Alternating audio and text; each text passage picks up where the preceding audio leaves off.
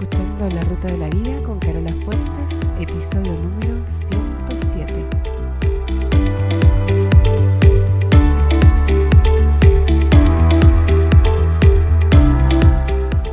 Porque lo importante no es el destino, lo importante es el camino.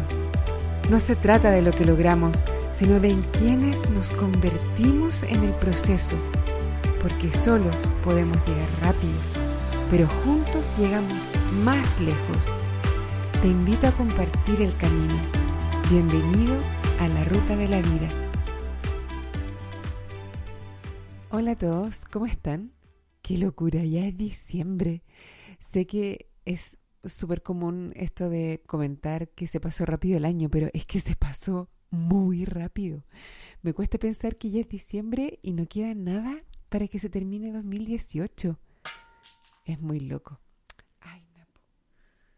No sé si escuchaste un ruido, pero es Napoleón, el gato, que acaba de botar algo al suelo. Bueno, eh, quería preguntarte, ¿cómo se viene tu cierre de año? ¿Qué balance haces? Espero que sea súper positivo porque al final de cuentas solo tú decides cómo interpretar lo que trajo 2018 para ti. Así que teniendo esa libertad de interpretarlo como tú quieras, ¿por qué no decidir que fue positivo de cualquier forma, sin importar lo que haya pasado y lo que tu cerebro quiere interpretar como problemas? Bueno, vamos al tema de hoy, ese incómodo sentimiento de culpa. Este tema a propósito lo sugirió Margálida desde España. Ella dejó un mensaje en www.larutadelavía.com comentando lo siguiente. Ella dice, me gustaría proponer el tema de cómo dejar de tener mala conciencia, referido a temas donde no deberíamos tener mala conciencia por hacer algo que nos parece bien a nosotros, pero otros lo verían con ojos críticos.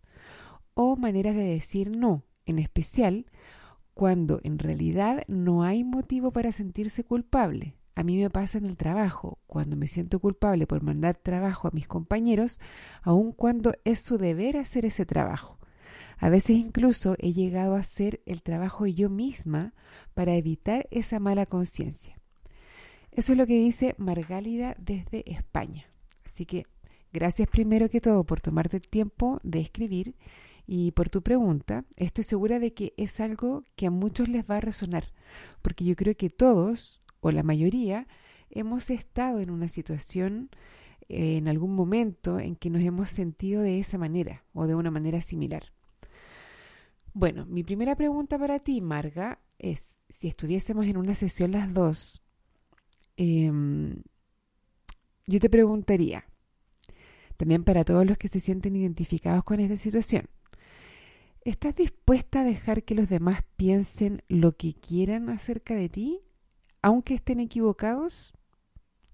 Y cuando digo, entre comillas, dejar que piensen lo que quieran, es una manera de decirlo nada más, porque la verdad es que los demás no necesitan tu permiso para pensar lo que piensen respecto de ti, ya sea bueno o malo, positivo o negativo.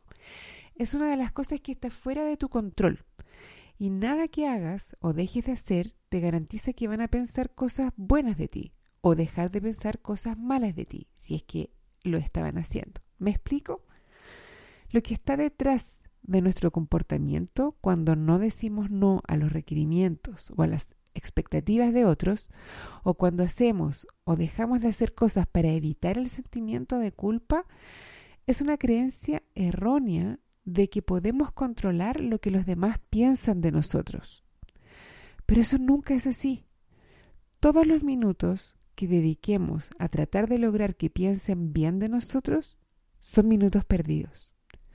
Toda la energía que dedicas a este fin es energía mal gastada. Seguro todos hemos estado en una situación o hemos sido testigos de una situación donde alguien se lamenta de hacer todo para que otro piense A, B o C, o se sienta A, B o C. Por ejemplo, yo hago todo para que mi pareja se sienta querido, amado, pero nada es suficiente, nada funciona. Porque no podemos controlar lo que los demás piensan o sienten. Lo que los demás piensan o sienten es completamente resorte de ellos.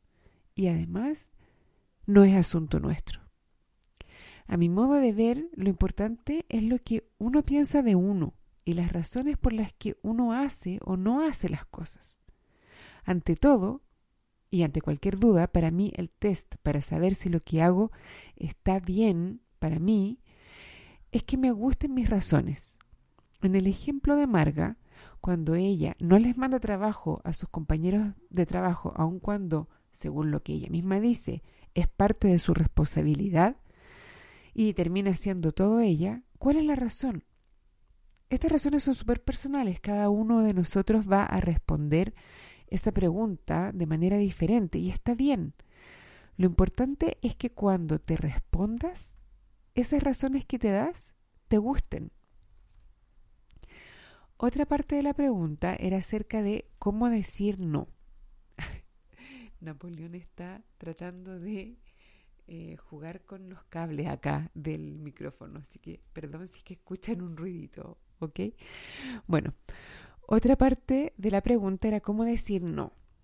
Esto requiere práctica, sobre todo cuando tienes muchos años de experiencia y de práctica haciendo lo contrario, diciendo sí a todos los requerimientos y a todas las expectativas externas. Aun cuando sea a costa de ti mismo, de tu bienestar, de tus deseos, de tu paz interior. Cuando llevas mucho tiempo diciendo sí, empezar a decir no se siente raro, incómodo, ajeno. Pero si insistes y practicas, lo puedes lograr de todas maneras. Es como el ejemplo de cepillarte los dientes con la mano contraria. Al principio es raro y se te hace difícil, pero si insistes con paciencia y con práctica, después ya te va a empezar a salir natural.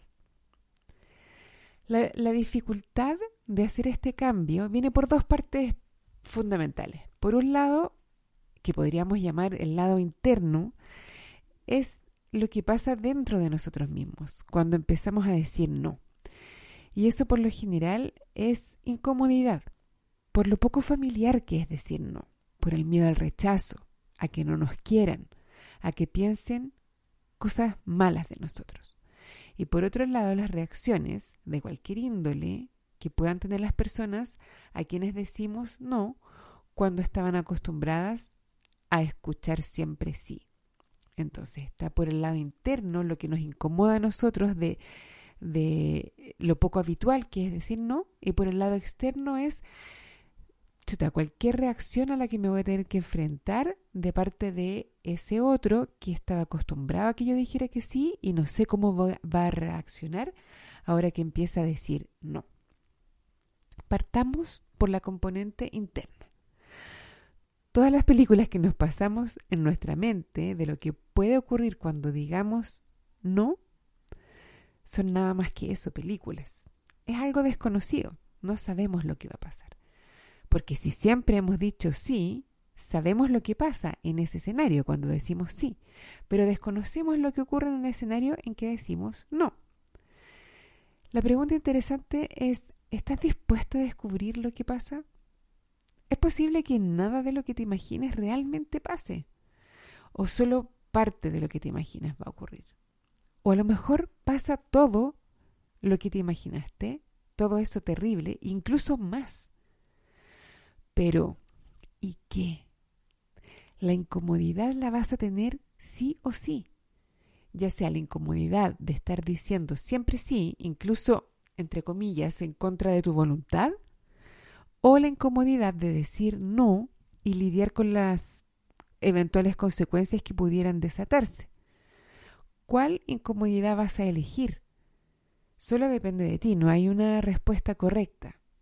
Pero lo que me importa que te quede claro y que entiendas es que en ninguno de los dos casos vas a evitar la incomodidad. La incomodidad la vas a sentir igual, solo que va a ser por distintas razones. Ahora analicemos el segundo caso, que es la dificultad de enfrentar las eventuales reacciones de esas personas que estaban acostumbradas a escuchar siempre sí de tu parte y ahora escuchan un no. Puede que no haya mayores consecuencias. Ese es el mejor de los casos.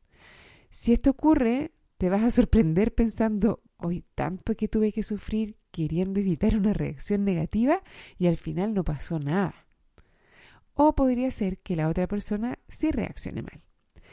Mi pregunta en este último caso es, ¿y qué? ¿Qué importa? No puedes controlar cómo los demás reaccionen. Solo te puedes controlar a ti. ¿Estás dispuesto a dejar y a tolerar que los demás reaccionen como les dé la gana? Es parte de su derecho por ser adultos. Te invito a pensar y a identificar en qué cosas en tu vida estás haciendo o dejando de hacer cosas para sentirte para evitar sentirte culpable, para evitar que los demás piensen algo negativo de ti. ¿En qué área de tu vida estás diciendo sí cuando quieres decir no? Reconoce que lo que los demás piensen no es asunto tuyo y además está fuera de tu control. Por otro lado, es muy difícil saber lo que los demás realmente piensan aun cuando nos lo digan. No podemos saber si nos están diciendo lo que realmente piensan.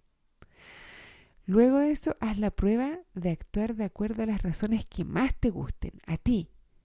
Después mándame un mensaje a carola.larutadelavida.com o en www.larutadelavida.com y cuéntame cómo te fue. Quiero pedirte también que si no te has suscrito al podcast, lo hagas ahora y si es posible, me encantaría que me dejaras una calificación en iTunes o en Spotify o en donde sea que estés escuchando.